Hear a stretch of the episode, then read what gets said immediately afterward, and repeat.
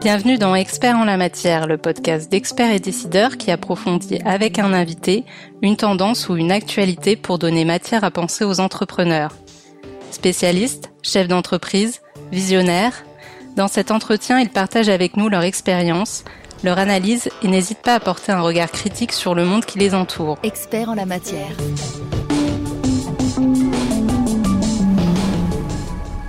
Aujourd'hui, nous recevons Sébastien Delafont. Bonjour. Bonjour Coralie. Merci d'être avec nous pour cet épisode d'Experts en la matière. Alors, vous êtes le cofondateur de l'entreprise Meilleurs Agents qui propose des estimations en ligne de biens immobiliers et compare les agences. Vous en avez été le président jusqu'en octobre 2020 et vous êtes également le co-auteur du livre On voit bien que vous n'y connaissez rien pour revenir un peu sur euh, sur la, la genèse euh, de, de, meilleurs agents, qu'est-ce qui vous a euh, poussé finalement à, attaquer le, le, marché de l'immobilier? D'abord une rencontre faite par hasard, bon qui finalement n'a pas donné lieu à une association, mais c'est c'est c'est pas moi qui ai pensé au secteur de l'immobilier en, premier, c'est quelqu'un que j'ai rencontré par l'intermédiaire d'un ami. Mais c'est vrai que ça a tout de suite résonné chez moi parce que je revenais de Grande-Bretagne avec ma famille et on a cherché un appartement à Paris. Je suis parisien au départ, mais j'ai vraiment trouvé que c'était la croix et la bannière de comprendre le marché, de savoir si euh, on était euh, en train de, de, faire une affaire ou de se faire avoir en matière de prix. Et puis j'ai trouvé aussi qu'il y avait très grande variabilité dans la qualité des, des agents immobiliers, que certains étaient vraiment super compétents et, et très proches, et puis d'autres, bon, je dirais que c'était pas le cas. Et donc, je me suis dit que sur un sujet qui était si important euh, pour les Français, le logement, euh, ben, il fallait euh, chercher à apporter euh, des choses nouvelles. Et on a essayé d'apporter deux choses de la transparence sur les prix et aussi une certaine transparence sur les agents immobiliers pour aider les, les particuliers à choisir celui ou celle qui allait l'accompagner au mieux. Finalement, vous avez vous avez lancé un, un business qui, qui répondait à un, un, vrai besoin. Pour vous, ça, ça c'est vraiment la clé? Il y a plusieurs clés, euh, mais effectivement, en ce qui concerne meilleurs agents, comme euh, on fait intervenir les agents immobiliers, les particuliers, etc. Euh, ce qui été très important tout au fil, tout au long de, l'histoire de meilleurs agents, c'était de savoir que on avait monté cette entreprise pour aider les particuliers, pour aider les particuliers à réussir leur projet immobilier. C'était ça notre mission.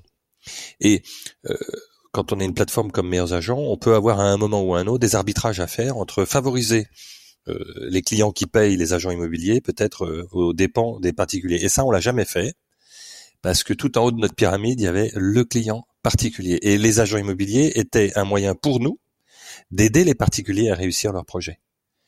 Mais par exemple, quand on a poussé euh, pour la transparence des prix ou la notation des agences. Il y a pas mal d'agents immobiliers qui n'étaient pas très favorables, mais on l'a fait parce qu'on savait que c'était dans l'intérêt des particuliers et que sur le long terme, ce serait pas défavorable aux agents. Ça allait fonctionner. Mais sur le court terme, il y avait une résistance.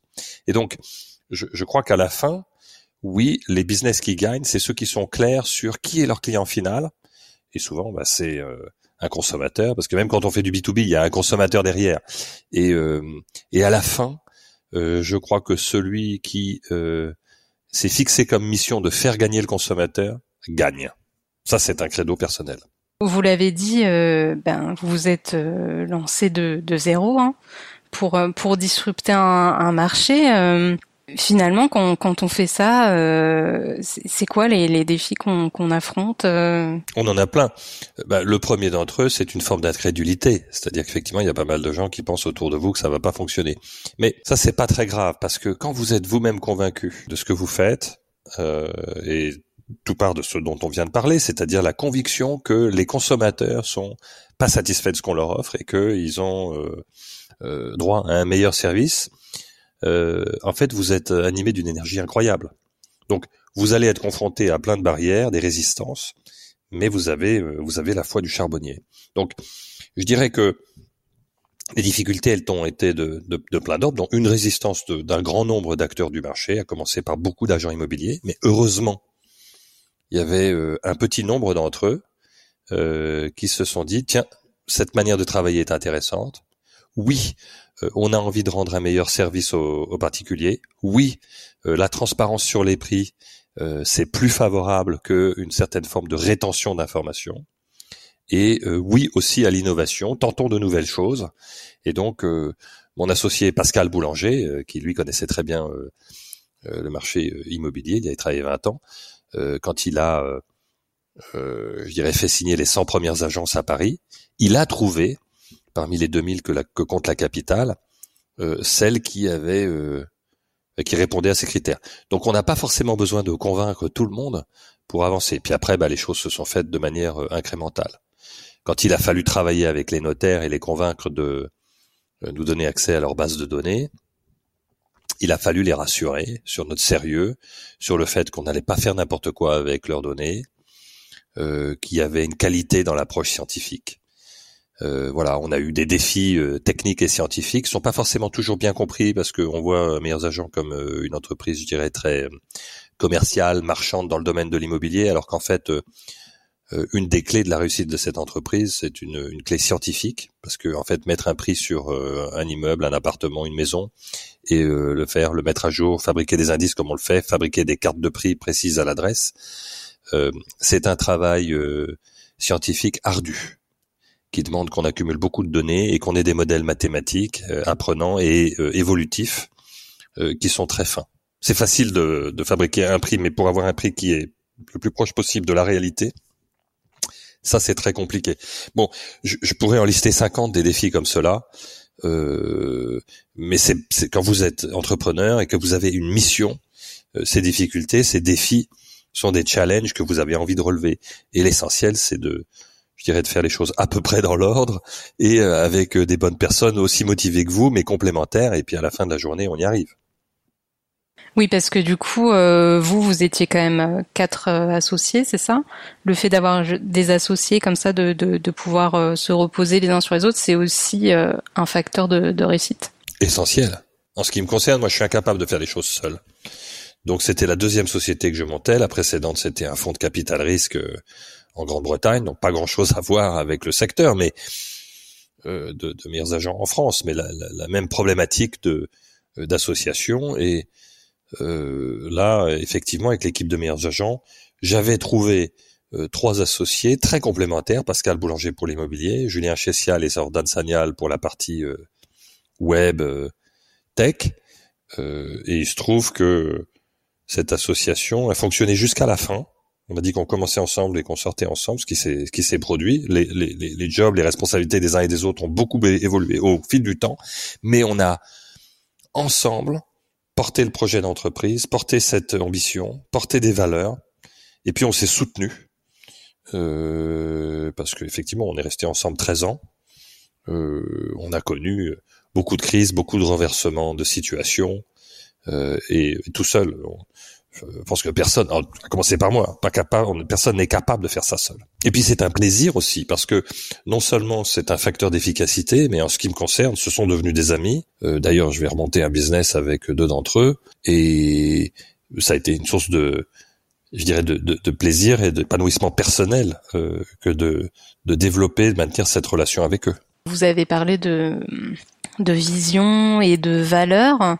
Euh, ça, c'est des, des, éléments qui sont euh, qui sont essentiels euh, selon vous pour pour garder son cap et, et, durer? Si vous voulez, oui, c'est absolument clé pour moi. Et tout par delà. Tout par delà. Je pense que pour que une entreprise réussisse, qu'elle soit petite, moyenne ou grande d'ailleurs, et c'est la première responsabilité du ou des fondateurs, c'est d'avoir une vision très claire, une vision non seulement claire mais aussi convaincante, et et une, une, mission associée qui soit euh, elle aussi très très claire et, et, très convaincante, avec derrière une une culture, une culture d'entreprise euh, qui là aussi euh, soit cohérente, qui soit pas un plaquage euh, sur des murs de slogans, etc., mais quelque chose que vous vivez vraiment au quotidien, ou quoi, une culture à laquelle vous et des valeurs auxquelles vous, vous croyez profondément. Et quand vous avez fait ça, c'est-à-dire que vous êtes clair sur la vision, la mission euh, et la culture, pour moi, vous avez fait l'essentiel. Parce que euh, normalement, vous allez être capable d'attirer des bonnes personnes autour de vous. Euh, vous allez les aider à trouver leur place dans l'entreprise, dans le projet. Euh, et quand toutes ces conditions sont réunies, vous êtes pratiquement inarrêtable. Et aujourd'hui, j'accompagne pas mal d'entreprises à différents titres. Et je, je, vois bien certaines difficultés, même avec des gens brillants, même avec des gens qui ont beaucoup de, de, moyens financiers, bien supérieurs à ceux dont on pouvait disposer chez meilleurs agents. Les choses peuvent vite devenir compliquées quand on n'est pas tout à fait clair sur la vision, pas tout à fait clair sur la mission, ou qu'il y a un décalage entre les valeurs déclarées et celles qui sont vécues. Donc en fait, c'est le socle dont on parle. Et c'est beaucoup plus important euh, qu'un modèle de business, un modèle économique, euh, une stratégie financière, etc. Parce que ça, ça vient après. Et justement, dans, votre livre, vous avez une expression euh, qui, qui, m'a fait un peu sourire. Vous dites que vous avez créé euh, une entreprise de dauphins. Est-ce que vous pouvez nous expliquer euh, ce, que, ce que ça recouvre? Oui, alors c'est pas de moi cette affaire de dauphins, bien sûr. C'est ça a fait rire aussi mes mes associés quand j'en aurais, je leur en aurais parlé en 2008. Bon, et puis deux d'entre eux avaient 15 ans de moins que moi, donc ils m'ont vraiment pris pour un illuminé. En fait, ça vient d'un livre qui a été écrit par des, chercheurs euh, euh, américains. Et ils ont écrit un bouquin qui s'appelle La stratégie du dauphin. Et donc, euh, ils parlent de, trois types de comportements euh, en entreprise. Celui des carpes. et leur stratégie, c'est d'éviter de perdre à tout prix. Elles ont tendance un peu à se cacher dans la vase. Voilà. Il y a les requins. Ceux-là, on les connaît bien c'est binaire, je te mange ou tu me manges, donc euh, c'est des stratégies de prédation. Euh, voilà. La plupart des entreprises, euh, longtemps et encore jusqu'à aujourd'hui, sont dominées par des requins. Et le dauphin, c'est intéressant parce que c'est quelqu'un qui est plus au courant, plus conscient de ses forces et faiblesses, qui a un objectif clair, un niveau d'ambition peut-être élevé, qui se rend vite compte qu'il n'est pas capable de faire les choses tout seul, et donc il va chercher d'autres dauphins qui ont des qualités, forces faiblesses complémentaires des siennes, pour aller atteindre un objectif commun. Donc il est tout de suite dans une logique euh, gagnant-gagnant. donc c'est une vision de l'entreprise et du monde euh, qui est, je dirais, euh, beaucoup plus inclusive et qui m'a paru euh, beaucoup plus proche de ce que je cherchais à faire. Donc ça paraissait un peu naïf, euh, mais la réalité, euh, c'est que 13 ans plus tard, 14 ans plus tard, cette stratégie de dauphin qu'on a cherché à mettre en œuvre chez Meilleurs Agents a fonctionné, et ça a été une des clés de la réussite de la boîte, pour attirer des talents, pour tirer le meilleur des gens, les collaborateurs et collaboratrices, pour faire en sorte que les meilleurs viennent et restent chez nous, contribuent. Concrètement, euh, comment vous le, le mettiez en place euh, dans l'entreprise euh, pour avoir des exemples? Alors, on parlait pas de stratégie du dauphin parce que je pense que tout le monde serait parti en courant, sûrement en se moquant de moi. on avait décliné ça. Il y avait deux valeurs dans l'entreprise qui étaient entraide et quête de l'excellence. Et on disait voilà, ça c'est deux valeurs qui sont très importantes pour nous. Et l'entraide, ça voulait dire si vous voyez que quelqu'un a besoin d'aide, ben, vous êtes vraiment dans l'obligation de lui apporter de l'aide. Et si vous, vous avez besoin d'aide, vous êtes dans l'obligation, l'obligation euh, de, de, de, demander de l'aide. Et vous ne serez jamais, jamais, jamais euh, taxé de quoi que ce soit pour avoir euh, pas su faire un truc, fait une erreur, demandé de l'aide. Donc ça, et, et, et, il fallait que moi-même, comme les autres fondateurs, on montre l'exemple par rapport à ça. Et que moi, par exemple, par moment, je sois capable de dire, ben ça, je sais pas. Est-ce que quelqu'un peut m'aider là-dessus? Ou je me suis trompé, etc. Donc ça, c'est tout un registre. C'est entraide. Le euh, la deuxième valeur, c'est la quête de l'excellence. Et ça veut dire quoi? Ça veut dire que euh, on partageait tous euh, le désir de vraiment d'exprimer notre potentiel, je fais souvent l'analogie entre euh, une entreprise et, euh, et, un parc. Et on est tous des essences d'arbres ou de plantes différents. On n'a pas forcément besoin du même terrain. On a besoin de trouver notre place dans l'entreprise. Mais une fois qu'on est là, c'est pour pousser le plus haut, le plus droit possible, avec des belles racines, faire des belles branches et des beaux fruits. Et donc, c'est cette envie vraiment de réaliser son potentiel et de jamais être véritablement satisfait euh, de ce que on est en train de faire parce qu'on veut toujours aller euh, plus loin. Et ça, à titre personnel et ensemble, en réalité, ça nous permet tous euh, de viser très haut. On a l'image que c'est, ce genre de stratégie est plutôt adaptable à des, à des petites entreprises. Et vous, vous avez quand même beaucoup grandi. Aujourd'hui, il y a 400 personnes chez Meilleurs Agents. Et donc, effectivement, non, il n'y a pas de problème de taille. Non, non, il n'y a pas. Alors, pour être tout à fait exact, Coralie, c'est vrai. Je suis d'accord avec vous. C'est ce que je pensais. Et d'ailleurs, c'était vraiment une préoccupation pour moi parce que au début, je me disais bon, déjà j'ai vu mes associés, ils étaient un peu sceptiques, bon, et c'est au fil du temps qu'ils se sont rendus compte que c'était euh, pas pipeau et que ça pouvait effectivement nous apporter que des bénéfices. Euh, mais je me disais bon, au-delà de 20 personnes, comment ça va se passer? 50 personnes, à 150 personnes, tout le monde m'avait dit ouh, tu vas voir, 150 personnes, c'est un seuil, et les ailes de l'avion vont tomber. Et finalement, ça s'est pas produit. Et donc, en réalité, la culture s'est renforcée avec le temps. Et, pendant un moment, je me suis demandé parce que je trouvais ça, enfin, étonnant. Je, m'attendais au contraire. Et c'était tout bête en fait. La, clé, c'est que au bout d'un moment, les collaborateurs devenaient eux-mêmes les ambassadeurs de cette culture. Sur la, la question de l'innovation, vous avez parlé tout à l'heure de d'approche euh, scientifique. Moi, ce que j'ai trouvé intéressant, c'est que en fait, euh, vous avez euh, vous avez fait des ponts finalement avec la, la recherche académique. Vous avez intégré des chercheurs dans vos équipes grâce au contrat CIFRE, par exemple. Comment est-ce que vous êtes dit que c'était la, la bonne approche? Pour moi, c'était assez clair.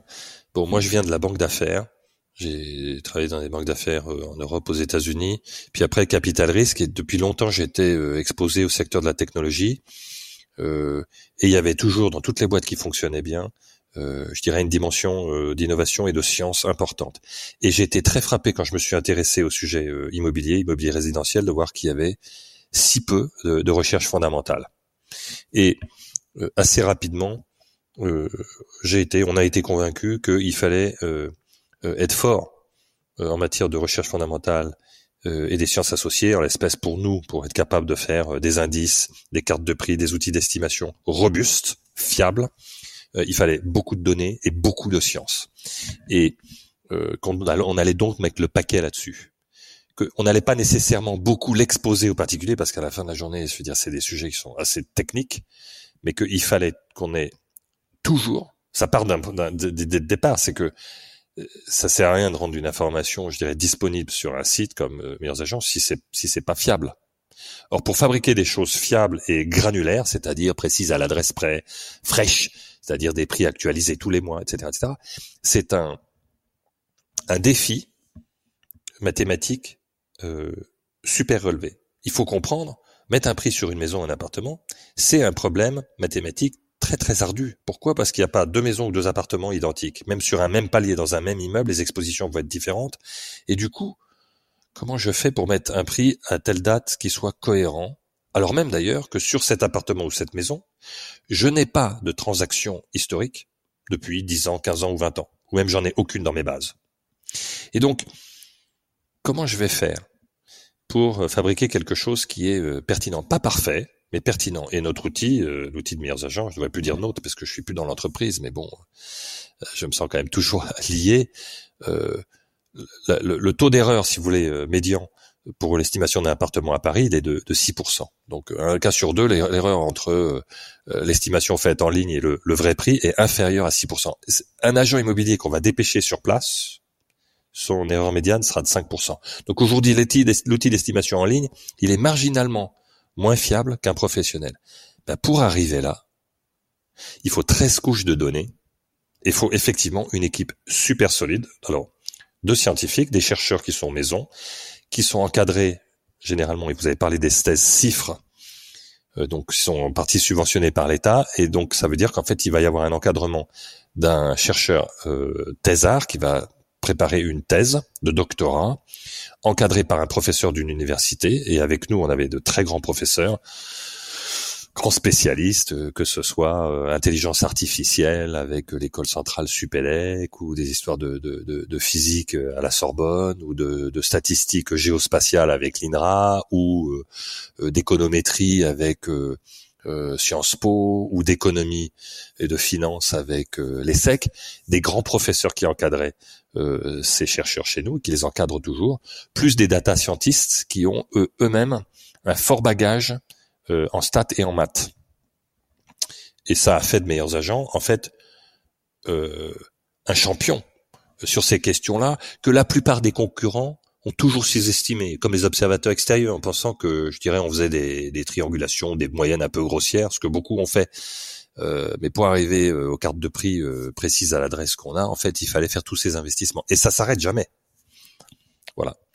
Et d'ailleurs, quand on a été racheté par le groupe allemand Axel Springer et que les cartes ont été déployées, les cartes de prix et la technologie a été déployée en Allemagne et en Belgique, c'est parce que effectivement la technologie, le savoir-faire scientifique des équipes de meilleurs agents avait été reconnue au niveau international. Pour vous, du coup, rapprocher l'entreprise et les chercheurs, c'est vraiment c'est vraiment une piste à explorer quand on est une start-up?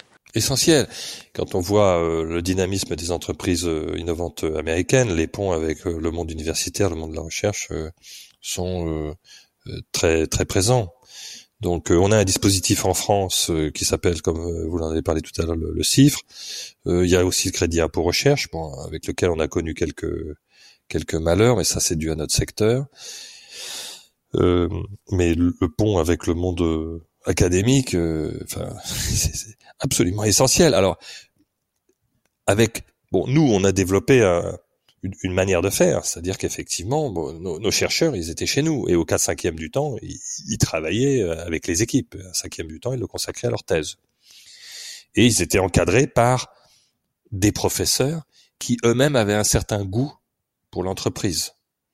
Euh, donc, il faut des entreprises qui ont envie euh, d'être enfin aussi un goût pour la recherche parce que quand on fait de la recherche aussi ça veut dire aussi qu'on accepte de pas toujours trouver euh, ou de pas trouver euh, dans les délais ou de pas trouver ce qu'on avait prévu. Donc cet aléa là il faut être prêt à l'accepter. Et de l'autre côté euh, du côté de l'université et des laboratoires ben, il faut être prêt effectivement à, encadrer des gens qui travaillent dans une entreprise et à échanger avec cette entreprise. Donc le, le pont se fait des deux côtés. Pour revenir un peu sur euh, sur la croissance euh, assez rapide qu'a connue l'entreprise, comment on gère ça euh, d'un point de vue de, de dirigeant? Quelles adaptations du coup pour pour soi-même La première chose, c'est que quand on monte une boîte et qu'effectivement on passe de zéro à, moi quand je suis parti, il y avait 300 personnes, maintenant il y en a 400, mais de 0 à 300 euh, et avec tous les, je dirais toutes les évolutions de modèle économique, les transformations de l'entreprise, les levées. Bon, il y a un niveau d'intensité intellectuelle et physique est absolument monumental. Donc vous devez déjà vous gérer comme vous gérez comme un athlète. Euh, c'est-à-dire en faisant très attention à votre santé euh, morale, psychique et physique. Donc, faut savoir dormir, faut savoir prendre des vacances, faut savoir s'alimenter correctement, faut savoir faire du sport, faut savoir faire autre chose que ce que vous faites dans l'entreprise pour vous gérer dans la durée. Et moi, à partir de 2016, par l'intermédiaire d'un copain d'ailleurs qui m'y a poussé, euh, j'ai euh, commencé à euh, avoir une psy qui, en fait, en même temps, fait massage et psychothérapie. Et ça a été essentiel, ça m'a énormément aidé même dans le cadre professionnel. Hein. Cette psy m'a vachement aidé. Euh, je faisais du tennis 4 à 5 heures par semaine. Bon.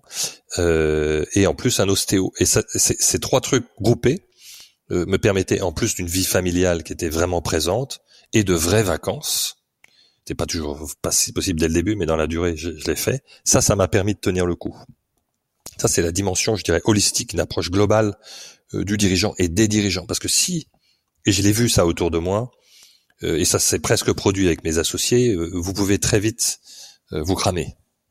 Et là, vous rendez service à personne parce que vous n'êtes plus productif, puis vous êtes en train de vous abîmer.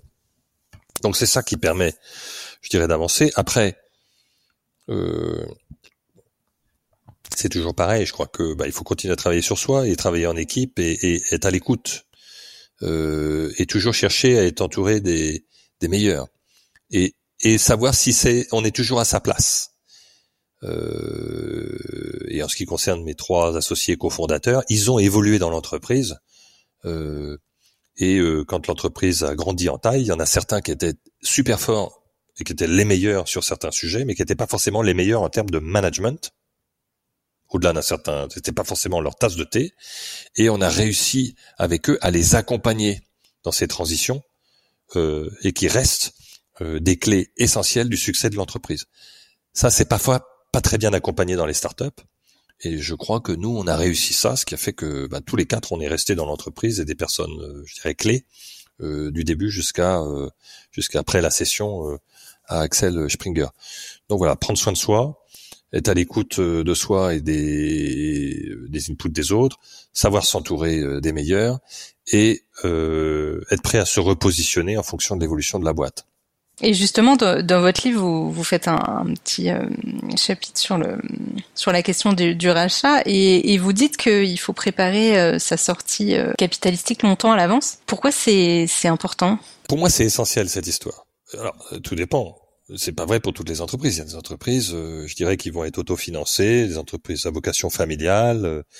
bon, elles n'ont pas forcément vocation à être vendues ou même cotées. Après, à partir du moment où on prend des investisseurs extérieurs, que ce soit des business angels, des fonds, etc., là, il y a un contrat qui est signé avec eux, contrat moral ou financier, on va créer euh, un événement de liquidité. Donc cette dimension euh, de sortie existe finalement dès que on fait rentrer du capital extérieur. Ça c'est et on peut le faire rentrer très tôt dans la vie de l'entreprise. Ce qui fait que cette cette idée euh, de liquidité, de, de sortie, revente ou bourse, euh, finalement, elle doit intervenir très tôt. Ça ne veut pas dire qu'on sait exactement quand et comment ça va se produire, mais l'idée est là, le principe est posé. Voilà. Et je dirais, en ce qui me concerne, et bon, moi quand j'étais banquier euh, et même capital risqueur, c'était un truc, un de mes sujets, un dada. J'ai même enseigné sur ces sujets-là auprès de l'Association européenne de capital risque, sur les questions de préparation de la sortie. Ma conviction, c'est celle, les entreprises qui réussissaient le mieux, c'est des gens qui avaient pensé dès le début qui avaient fait un schéma de leur euh, paysage concurrentiel en disant, ben voilà, si on réussit ce qu'on a en tête, le type d'entreprise qui pourrait nous racheter, c'est A, B, C ou D. Ça va évoluer au fil du temps, mais c'est quelque chose que vous devez revisiter. Et est-ce que oui ou non, à un moment donné, on a un profil pour aller en bourse? Est-ce que euh, la bourse de notre pays ou un autre pays pourrait nous accueillir en fonction de tel ou tel profil? Donc voilà. Et oui, non.